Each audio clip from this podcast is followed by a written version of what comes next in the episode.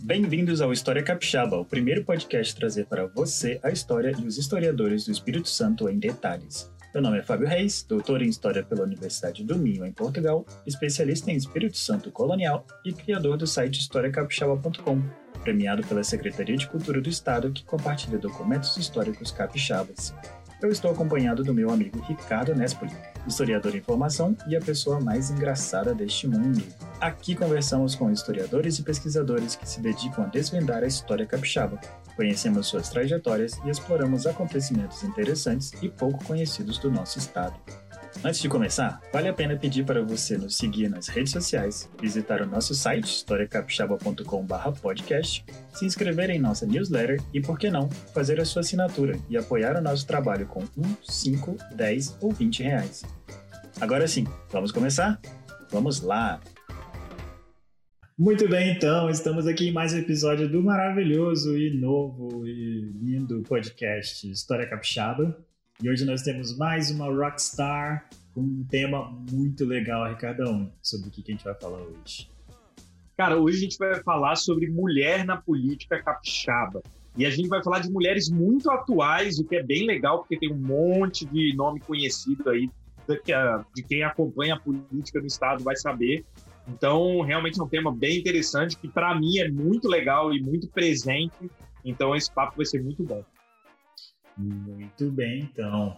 Então já estamos prontos. Vamos trazer a nossa Rockstar e vamos começar a falar sobre esse assunto mega interessante.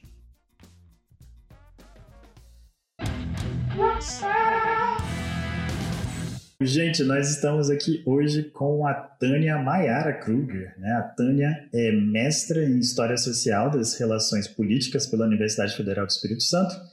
E durante o mestrado ela estudou Mulheres, Poder e Política no Espírito Santo. E a gente vai falar sobre isso hoje. E ela também é professora da rede pública né, né, na Prefeitura Municipal de João Neiva, que fica na região norte aqui do Espírito Santo. Então, Tânia, muito prazer e muito obrigado por estar aqui no nosso podcast História Capixaba. Olá, gente, boa noite. Muito obrigada pelo convite. Eu queria ouvir de você, assim, por que, que você resolveu fazer história? De onde veio isso? E como que foi essa coisa, assim, né, que te levou a estudar, ir para a UFES e seguir para o mestrado e tudo mais? Então, sendo bem sincera, acho que eu assisti demais Indiana Jones, eu queria fazer história. Eu queria fazer história para depois fazer o mestrado em arqueologia. Assim, meu objetivo era esse, ser arqueóloga. Não, a princípio não tinha assim vontade de ser professora, nem seguir a área de licenciatura. Falei, não, quero fazer arqueologia. No Brasil praticamente não existe, né, curso de licenciatura em arqueologia. É. Aí falei, vou fazer história e futuramente faço um mestrado. Só que aí acabou que eu me envolvi nessa área e fiquei aí mesmo. Mas a princípio eu entrei para com essa ideia, né, de fazer arqueologia depois.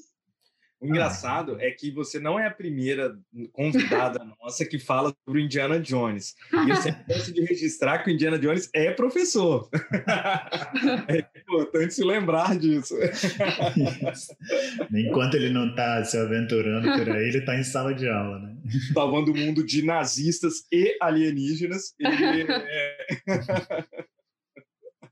É muito engraçado isso, que de fato, né? Tipo, ele luta contra alienígenas e coisas assim, depois ele vai dar aula normal, como se é. nada tivesse acontecido. Mas beleza, então, entendi. Você queria ser a Indiana Jones. É, aí. Mas aí a Maria Beatriz mudou sua vida. É, eu comecei minha graduação em História lá em 2012 e quando foi lá para 2014, eu fiz uma optativa chamada História das Mulheres. Né? Até então, eu não tive contato com essa história das minorias, digamos assim, né? Então, uhum. depois que eu fiz essa optativa, nossa, meu horizonte se transformou. eu comecei a estudar tudo do ponto de vista da mulher. É uma optativa muito maneira com a professora Maria Beatriz Nader. Então, você estuda é, a mulher no Brasil colônia. Então, você estuda tudo do ponto de vista da mulher. Então, eu fiquei encantada. Falei, gente, tem que fazer. Me achei aqui, vou fazer iniciação científica, monografia, tudo nesse, nesse, nesse recorte histórico. Aí fui atrás da professora Maria Beatriz Ela me aceitou, assim, como uma orientanda dela, mas falou que eu tinha que achar um tema. E eu, nossa, eu não sabia, eu queria estudar mulher. Eu falei, não sei o que, que eu vou estudar, não. Aí nisso eu fiquei uns dois, três meses ali, até que eu achei uma, um livro chamado As Donas do Poder, que é da professora Alice, eu não me recordo sobre o nome dela, ela foi professora da UFBA, né? Que ela analisava as mulheres na Assembleia Legislativa de Salvador. Então, eu achei muito assim, interessante. E aí, eu comecei a pesquisar isso aqui no Espírito Santo. E quando eu comecei a pesquisar, eu vi que simplesmente não tinha quase nada. Na época, eu uhum. achei só uma dissertação de mestrado que falava sobre as deputadas federais e ponto.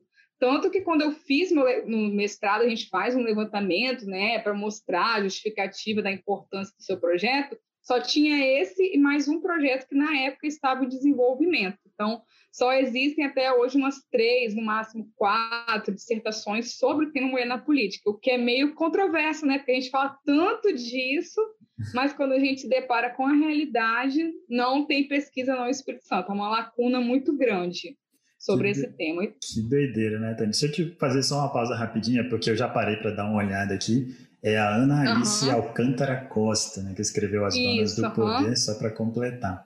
Agora, você já falou um monte de coisa legal, assim, tipo, e eu acho que faz muito sentido. A gente já conversou com alguns orientandos da Maria Beatriz e nós sempre mandamos um oi para ela. então, a gente espera que ela ouça esse podcast. Mas, bem, eu sou formado na UFS também. E quando eu entrei, eu tinha. Eu até um pouco semelhante nesse sentido, porque eu gostava muito de história medieval, então eu queria, tipo, essas coisas de cavaleiros, Idade Média e tal. E aí, eu acho que no terceiro período que eu tive História do Espírito Santo, que na época era a professora Leonora Araújo que dava. E, e, nossa, tipo, aquilo mudou minha vida. Eu falei, cara, eu preciso muito estudar isso daqui. Porque a gente, tipo, eu tive uma aula de História do Espírito Santo durante o ensino médio, né? Que foi com a hum. professora Thais Helena, que dava várias aulas por aí.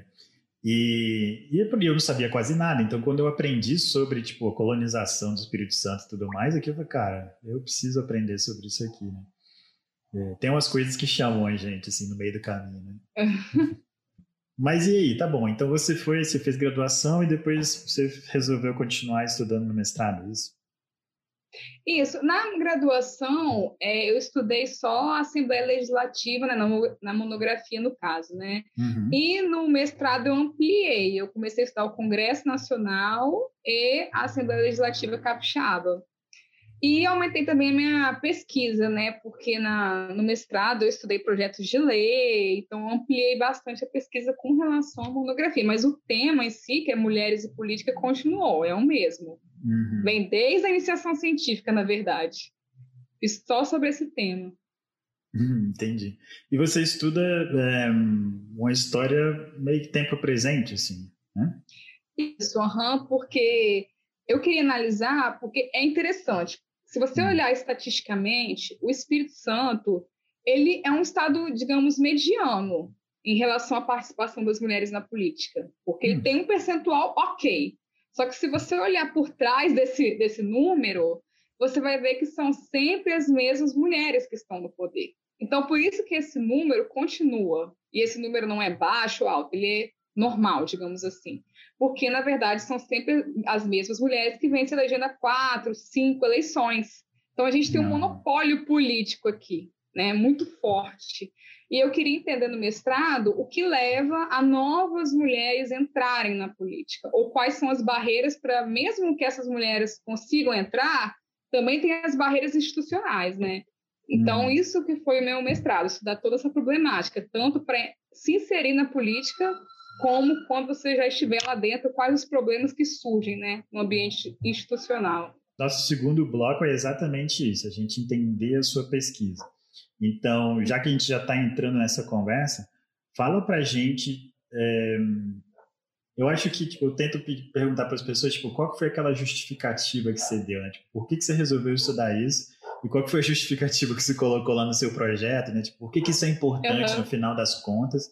E como que foi esse desenvolvimento da sua pesquisa até a gente chegar nas suas conclusões? Assim. Vamos lá. Tá ligado, mano? Então, quando eu pesquisei o livro né, da Alice, E eu fui pesquisar o Espírito Santo, eu falei que eu vi que não tinha nada, eu falei, não, então vai ser eu que vou estudar, porque não tem nada. E eu, eu queria estudar alguma coisa relacionada às mulheres. Eu falei, não, então eu vou estudar isso daí. Então eu já comecei, já só que quando a gente começa, a gente não tem muita noção das coisas, né? A gente vai vendo depois como, como que faz falta ter, é, sei lá, tipo, ter bases, ter alguém que já tenha estudado. Você tem que correr atrás das suas próprias fontes, porque não existem. Então, assim, é bem complicado. Depois que eu vi, né, a barca que eu me fiei. Mas assim, mas eu gostei bastante de, de estudar. Mas a princípio eu escolhi por isso. Eu falei, ah, não tem ninguém que estudou, então é um assunto legal. É, uhum. já que tem essa lacuna, eu vou estudar. E eu fui gostando, depois, de acordo com que eu fui me aprofundando, achei um tema interessante e pouco estudado. Então, isso foi minha justificativa no mestrado também, uhum. que não tem, tem estudo, é um tema muito falado, porém pouco estudado, né? Acho que é até fácil, assim, entre aspas, ter uma justificativa, porque não, não, não tem, sabe? Não é um assunto estudado, então só, só essa justificativa já, já preenche, né? Já preencheu o projeto, digamos assim. E pela importância social, né? De se entender as mulheres, porque na minha pesquisa eu também falo um pouco das pioneiras na política, né? Então mexo um pouco com o século XX, século XIX também. Ah, é? Mas por que, que você vai até lá atrás, então? Qual que é o, o motivo? Porque, assim, quando eu vou falar da. O meu capítulo 3, no caso, seria contar essas barreiras que eu falei de que impedem as mulheres de entrar na política, né? Mas antes disso, eu queria ter um resgate histórico dessas mulheres que lutaram, igual, né? Também já vou dar um spoiler aqui. a, a, primeira eleitora capixaba, assim, quem que foi, que é pouco uhum. estudada às vezes, entendeu? Tem uma importância, tem até um embate histórico aí, já fazendo a fofoca e o spoiler junto. tem um, um, embate histórico aí, se ela foi a primeira eleitora do Brasil ou não. Então, ó, uhum. pensa, tem um embate histórico, tem uma relevância histórica, tem um, uma divergência aí, e às vezes as pessoas não sabem, não têm noção então, achei legal trazer essas mulheres que lutaram tanto por esses direitos e às vezes são simplesmente invisibilizadas, né? Uhum. Recentemente eu ouvi no podcast lá da Branca Viana, né, o Maria Vai com as Outras, um episódio, é um episódio, na verdade, de 2018, eu acho, em que ela entrevista é, mulheres na política, exatamente. E ela entrevista, salvo engano, a Talíria, né, deputada federal do Rio de Janeiro, e a Cátia Abreu, né, a senadora. E aí as, a Thalira, eu, eu conheço ela, é inclusive uma amiga pessoal, e, enfim, então o que eu ouvi é, é ótimo e tal, mas eu já tive, mas o que eu fiquei mais surpreso, entre aspas, eu acho. Mas enfim, é uma coisa que a gente se atenta pouco, é o tipo de violência e de preconceito, de resistência que as mulheres, inclusive as de direita, bem tradicionais, como a Cátia Abreu, sofrem. E aí é uma coisa, isso que eu queria te perguntar, assim, na, na sua pesquisa, eu, tô vendo, a gente viu aqui que você fez, você entrevistou pessoas de matrizes ideológicas bem diversas, né? Uhum. Da Brice Bragato, a Irine, até passando pela Luzia Toledo, enfim, várias uhum. mulheres. Você acha que a, a, resistência, a dificuldade, as barreiras são bem parecidas? Olha, é, a primeira resistência assim, que foi unânime entre, entre todas as entrevistadas foram os partidos políticos. Tanto que eu tenho um subcapítulo só sobre os partidos políticos, né? Todas uhum. elas alegaram que sofreram com a questão do financiamento eleitoral, não era justo.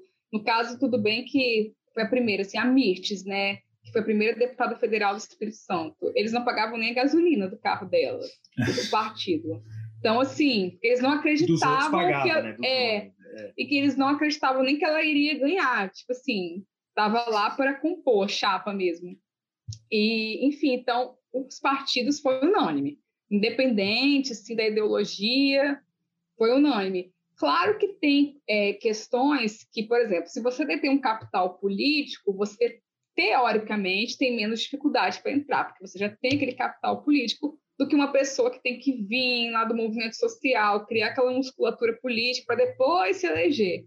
Então, assim, claro que tem suas diferenças, mas existem pontos de visão sexual do trabalho, que é questão que achei muito interessante, por exemplo, da Mirtes, que ela alega que até hoje ela tem traumas. Por quê? Porque quando ela era deputada, ela não conseguia tomar conta dos filhos dela. Então, isso meio que é, mexeu com o psicológico dessa performance social que se espera de uma mãe.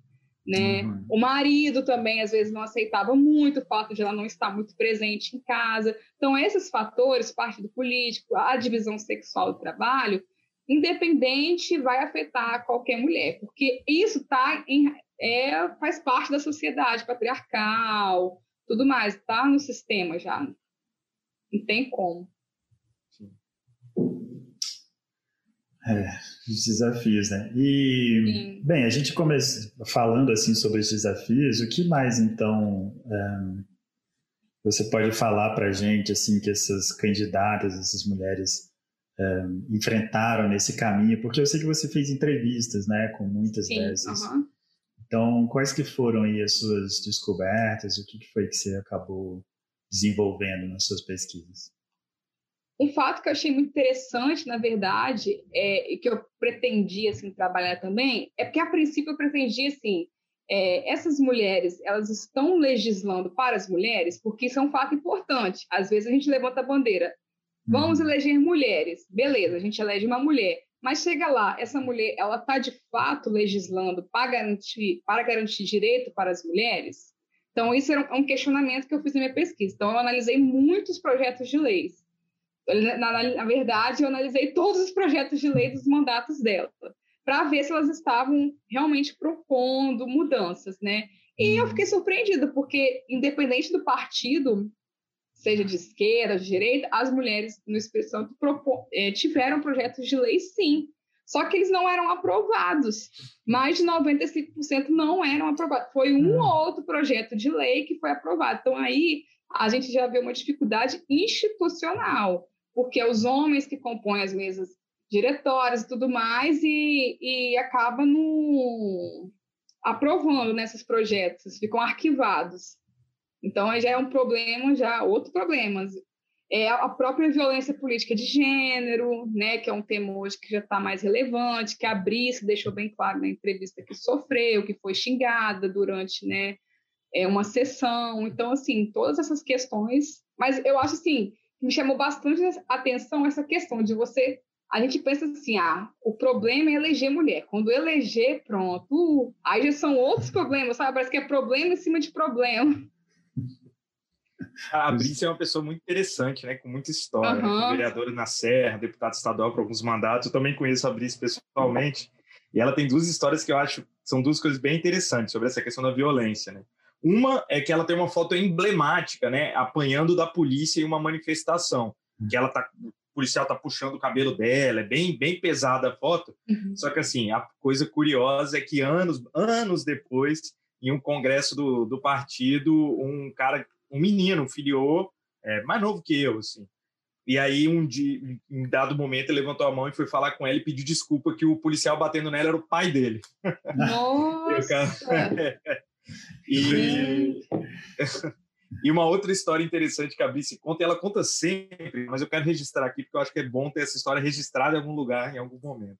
ela era, ela estava é, presidindo uma CPI da carteirinha estudantil e tinha um menino da, da Uni na época que, enfim, e ele estava lá e, cara, em dado momento esse menino começou a de fato ofender ela, fala muita coisa muito feia assim para ela, de enfim, palavras aí que eu nem vou utilizar, chamam de corrupto e várias coisas. E ela foi lá e pegou um copo de água que estava na, na tribuna, assim, que estava da mesa dela, e jogou na cara do menino. e aí diz que depois a, a imprensa veio perguntar para ela: Nossa, Brice, por que, que você jogou esse copo de água gelada na cara do menino da Uni e tal? Ela falou: É porque eu não tinha copo de água fervendo.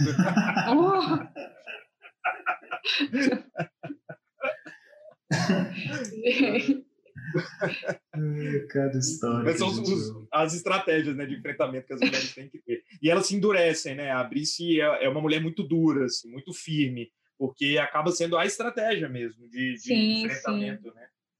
A postura que adotam, né, para, entre aspas, às vezes serem respeitadas, né? É isso, mas é. É pior que é para ser respeitada mesmo, né? Infelizmente, não há respeito nesse espaço. Né?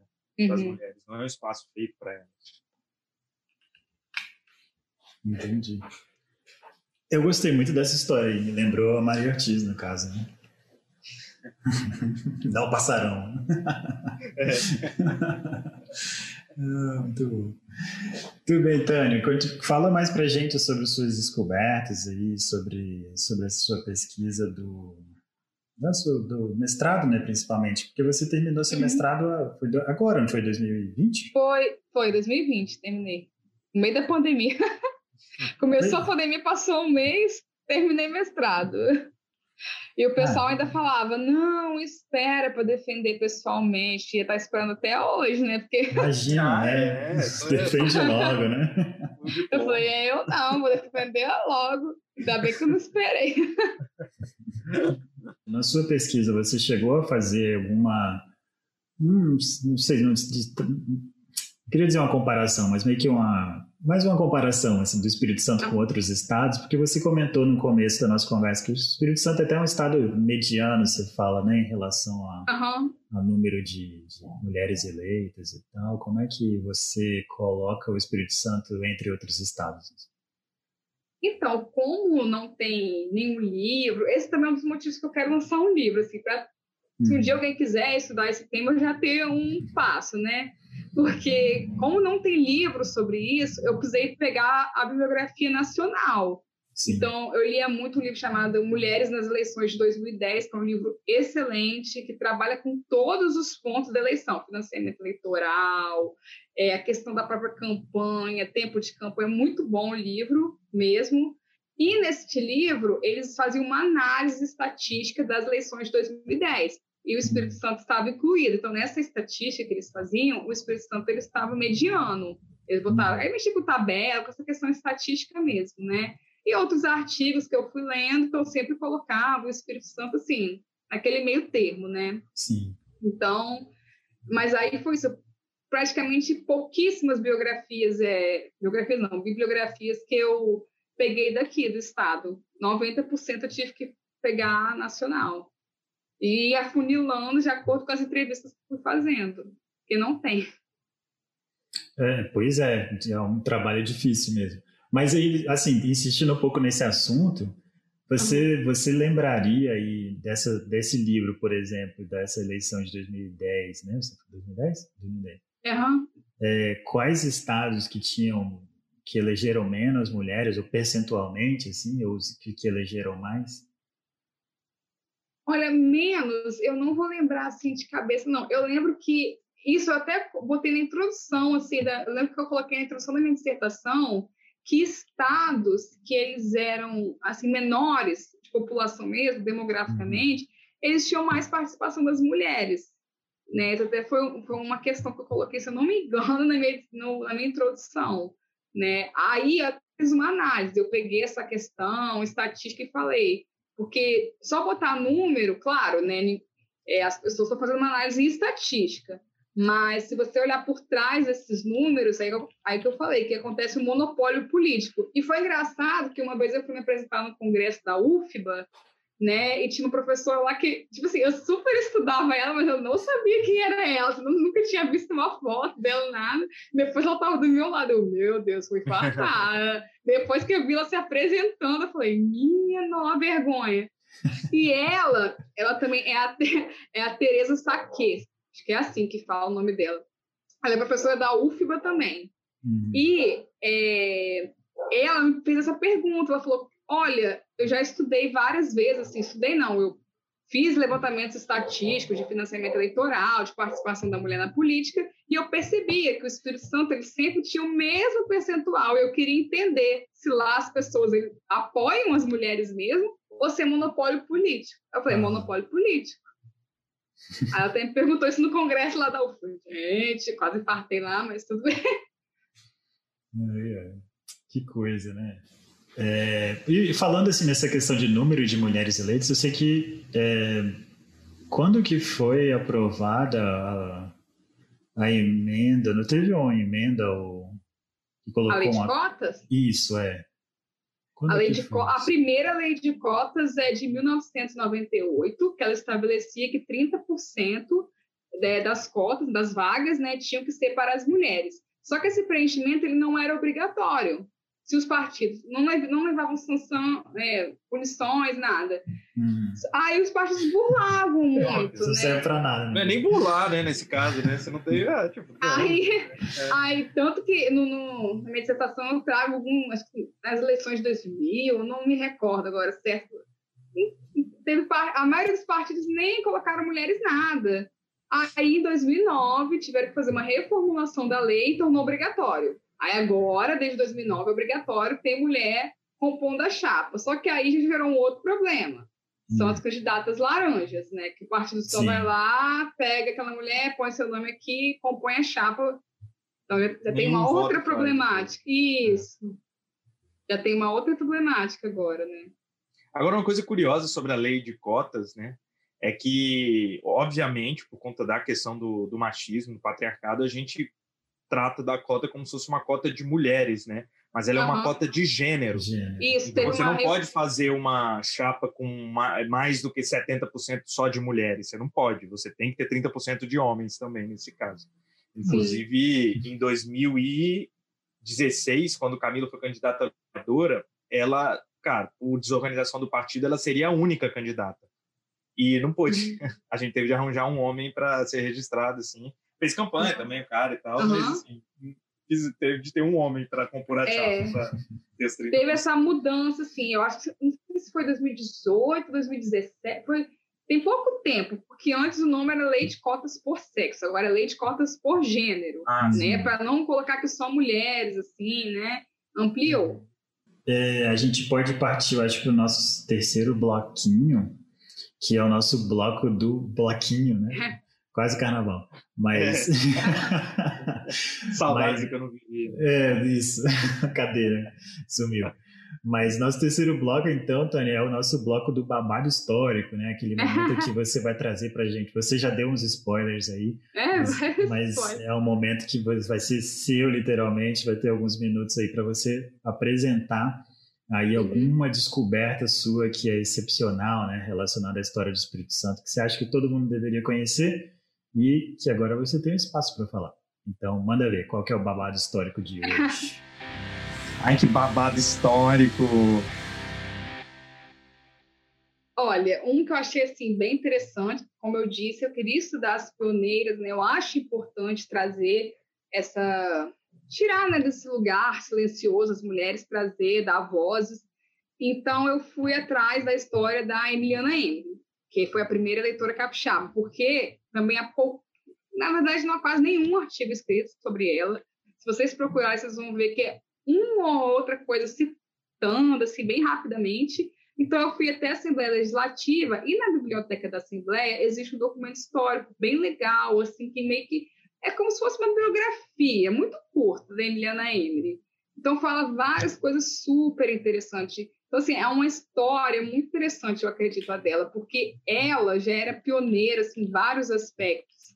Ela foi uma mulher que, por exemplo, era, ela era alfaiate. E na época, no século XIX, isso não era comum. Mulheres costuravam para mulheres, mulheres não costuravam roupas de homem. E ela é do interior, né? Hoje, uhum. atualmente, é onde é Guaçuí. Né? Então, ela lutou pela emancipação do município, que na época era pertencia à Alegre. Então, ela sempre foi uma mulher muito ativa, é, votou, foi. Aí tem, como eu falei, tem essa discussão histórica, né? Uns acreditam que ela foi a primeira eleitora, porque o que, que acontece? As mulheres do Rio Grande do Norte, elas foram as pioneiras. Elas tiveram o direito de votar. Então, elas foram lá e votaram. Só que passou alguns meses, né? E cancelaram estes votos. Não aceitaram. Então, e da Emiliana Emery foi aceito. Então tem esse embate, entendeu? Elas votaram, mas foi cancelado. Da Emiliana Emery foi aceito. E é bem legal que na, nesse documento histórico que tem na Assembleia, tem os jornais da época falando, assim, tem, o, tem a, os jornais falando, é Emiliana Emery, que foi a primeira eleitora, então, tipo, jornais de 100 anos, muito interessante. Eu acho que se alguém um dia quiser, assim, se aprofundar nesse tema, nossa, muito legal esse documento, assim, histórico é uma figura que às vezes é um pouco esquecida, assim, né? Que tem uma importância fundamental. Então, eu acho que essa foi uma das coisas que eu gostei bastante assim, durante a pesquisa e me surpreendeu, assim, ah, né? A história de vida dela. Cara, com certeza. Você falou que você achou esse documento. Os jornais você também achou na Assembleia, é isso? É, se não me engano, é um documento azulzinho, assim, da revista Cruzeiro do Sul. É isso, acho que é. Cruzeiro é uma revista muito antiga que tem várias partes dela dentro desse documento. Muito maneiro, lá na Assembleia.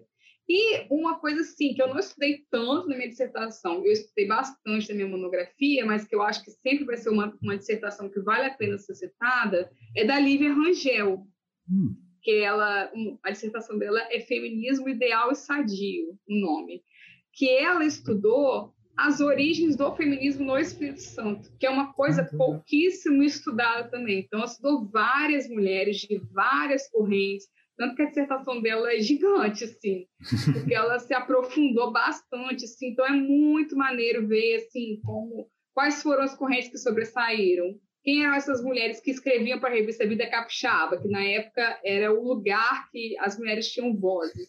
Então eu acho uma, muito maneira essa dissertação dela. Eu acho que ela vai lançar um livro também. Então, tipo assim, eu acho essencial a gente saber quem, quais foram os pioneiros do feminismo no Espírito Santo. E ela trabalha com isso. Salvo engano, ela já foi citada aqui nesse podcast também, a Lívia Rangel. É. Nossa, maravilhosa. Deve ter sido. Assim, a revista Vida Capixaba com certeza já foi. A Lívia Rangel Sim. acho que foi também. ah, mas, cara, mas muito legal essa história da Emiliana, né? Tipo, eu, uhum. eu já consideraria que essas mulheres do Sul, tipo, não valeram e que a Emiliana com certeza foi a primeira. E pronto, acho que a gente pode parar por aqui. agora, eu fico, agora na, na, moral, como que se consegue cancelar o voto específico de alguém, né? Já que é o voto é secreto. É que se eu não me engano, nessa época aí era. Não, mas acho que. Era... É, é, eu sei que foi. É porque elas fizeram isso em 1928, né? Sim. O direito ao voto foi em 1932. Então, elas, se eu não me engano, foi, foi em âmbito nacional, elas votaram para presidente, não, não posso afirmar 100%, assim que já tem tempo que eu li sobre isso. Então, a, o próprio Senado cancelou. E a Emiliana M, se eu não me engano, ela votou para prefeito, então valeu, entendeu? Não foi, a não foi na mesma eleição. Uhum. Aí não vou, não sei se eu tô falando isso 100% de certeza, não, porque não, tem tempo que eu já, tem tempo já, isso daí que eu li, quando eu fiz no capítulo 2. Mas, Tânia, aqui a gente dá dever de casa para os ouvintes também, eles que eles têm que ir lá e conferir. É, porque eu não lembro, às vezes eu falo, gente, tem tempo, eu começo a calcular, eu penso, nossa, 2018, eu começo a falar, gente, tem dois anos, quase três, né? Passa muito rápido. É, é porque teve um ano perdido no meio do caminho aí também. É, esse ano meio bagunçado aí, né? E aí o nosso último bloquinho é o nosso bloquinho da dica imperdível. Você já deu algumas dicas aí, né, que você falou agora, mas você tem mais alguma dica legal, assim, qualquer alguma coisa relacionada à sua pesquisa ou à história do Espírito Santo de uma maneira geral que você acha que as pessoas precisam lá conhecer, procurar? Banda ver aí. Dica imperdível! Olha, dica, é, eu acho assim, que se alguém se interessar em estudar um dia a história das mulheres na política, estudar essa vertente, né, leiam os livros da Flávia Biroli, que ela é referência nacional, e é muito importante a gente ter as referências nacionais para a gente chegar aonde a gente quer chegar, né? Porque foi a partir dos livros dela que eu consegui me localizar, assim, porque ela, ela traz isso. Ela tem até um livro que se chama Feminismo e Política, uma introdução, que ela faz isso mesmo. Ela pega elementos problemáticos né, a divisão sexual do trabalho, a questão do cuidado, a questão dos partidos, e depois a gente vai lendo esses livros e vai se localizando na nossa pesquisa. Então, a Flávia Biroli, ela é a referência nacional, na verdade, da feminismo e política. Tem um livro muito bom, assim, que eu acho que todas as pessoas tinham que ler, que se chama Mulheres e Poder, um manifesto, que essa autora, ela vem, acho que é Mary, eu não vou lembrar o sobrenome, é Mary, Ai, desculpa. Mas, enfim, é Mulheres e Poder o nome do livro, um manifesto. Mary Bird. Sei lá. Tipo Bárbara. Maria Bárbara, tudo bem. É. e é muito legal porque ela traz o livro, ela vai lá desde a Grécia Antiga e mostra como as mulheres ah. sempre, assim, é, não tiveram lugar de fala, sempre foram silenciadas. Ela pega os mitos da, da Grécia Antiga e vai trazendo até os dias atuais. Então, é, ela pega vários. Então, é muito interessante por isso. Você faz uma análise Nem isso, é reflexo social. Quem são as, na sala de aula, quem tende a ser mais quieto? Isso é um reflexo óbvio. As meninas, as meninas elas têm vergonha de se posicionar. Num congresso, uma vez, você vê a gente que estuda gênero, eu fui no congresso na UFMG, só tinha uma mesa composta por mulheres, que era uma mesa de gênero. gênero. E, e, nenhuma de nós quis pegar microfone. Nenhuma, nem ninguém quis pegar. Porque, entendeu? Como é que é um reflexo? Assim, a é. gente, medo de, de pegar, de levantar, de se posicionar, de peitar. Então, assim, já está na gente isso, né? É, e a gente não percebe essa construção cultural que existe. Depois eu, depois eu li o livro e pensei, caraca, tipo, ninguém, nenhuma. A gente estuda isso, a gente não. A gente ficou com vergonha de pegar o microfone, levantar e falar. A gente preferiu ficar lá gritando, se esbuelando no auditório, porque a gente estava compondo uma mesa, do que pegar o microfone. Então, como isso, ela, ela trabalha com essa questão. Então, eu acho o livro muito legal, né? E tem uhum. filmes também, as sufragi, sufragistas, né? Que é um filme muito legal, que trabalha com essa questão do direito ao voto. Eu acho também que falta no Brasil, é, nessa parte de audiovisual, investir mais, talvez, essa questão de contar a história das mulheres na política mesmo, da Berta Luz, da, da Maria Lacerda de Moura, que foi o feminismo mais anarquista, né, que às vezes as pessoas tentam esconder né, essas vertentes mais radicais, assim. Totalmente. É. Tem a, e é muito legal, porque eu estava falando da Lívia, a Lívia ela traz uma mulher que se chama, acho que é Eidé Nicolouce, acho que é assim que se fala, Eidé Nicolouce, que foi uma mulher que ela foi revolucionária aqui no Espírito Santo, ela foi hum. presa com a Olga Benário, e ela é citada no... É, entendeu? Então a gente não conhece essas figuras. São figuras que, pô, Capixaba foi lá, foi preso, tentou uma comunista, ficou com a Olga Benário na, na mesma cela, né, lá no Frei Caneca. Então, tipo assim, por isso que eu falo, a dissertação da Lívia é uma dissertação muito maneira, porque ela traz todas essas, mulheres revolucionárias. Traz as mulheres que, a gente, que ela chama de ideal sadio, por isso que é interessante. Ideal sadio, porque aqui se sobressaiu o feminismo, entre aspas, né, feminismo da Judite Leão Castelo Ribeiro, que foi a primeira deputada estadual. Essas mulheres têm uma história um pouco mais apagada, revolucionárias, como a Edene Colosse. E é muito interessante a história dela. Pô, Ficou, ela é citada naquele livro. Ai, agora eu esqueci. É um livro muito famoso que fala sobre a intentona, que teve a intentona e foi do Graciliano Ramos. Ai, meu Deus. Memórias do Cárcere, acho que é isso. Ela é citada neste livro. Então, assim. E a gente não sabe. Isso é meio revoltante, né? Eu acho. É, realmente. Eu não conheço. Conhecia, no caso. Pois é. Mas assim, eu espero que você continue então na sua pesquisa para continuar trazendo é, novidades e informações para todo mundo aí. É, Tânia, muito obrigado então por essa conversa, por aceitar nosso convite para vir aqui conversar com a gente. É, foi muito legal, realmente. Acho que é um debate que, na verdade, na minha vida ele é muito presente, né? Todo mundo aí me conhece, sabe que é, participo há bastante tempo do, de partido político e construo, inclusive, campanha de uma mulher, né, que hoje é vereadora. É, então, falar sobre esse tema é sempre muito interessante. Conhecer essa história, coisa que a gente não conhece, é sempre muito legal. Então, realmente agradeço e reforço aí o que o Fábio disse, que quando o livro ficar pronto, avisa que a gente vai querer ler. Tá bom, gente. Muito obrigada pelo convite. Gostei bastante da iniciativa. Se precisar, uma hora também. Tem várias pessoas que estão no Espírito Santo que eu sei. Opa. Tá pode bom? Passar, Pode isso, chamar. Tá bom, querido. Tá bom? Tá bom. Tá, tá bom. bom, gente. Muito obrigada. tchau. tchau.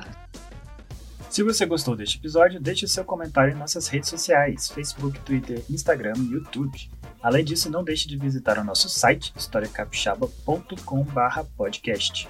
Lá você pode se inscrever em nossa newsletter ou se tornar um assinante nos apoiando com 1, 5, 10 ou 20 reais por mês. E se você gostaria de participar do nosso podcast e compartilhar os seus conhecimentos de história capixaba, você também encontra lá um formulário de participação. Muito obrigado e até o próximo episódio.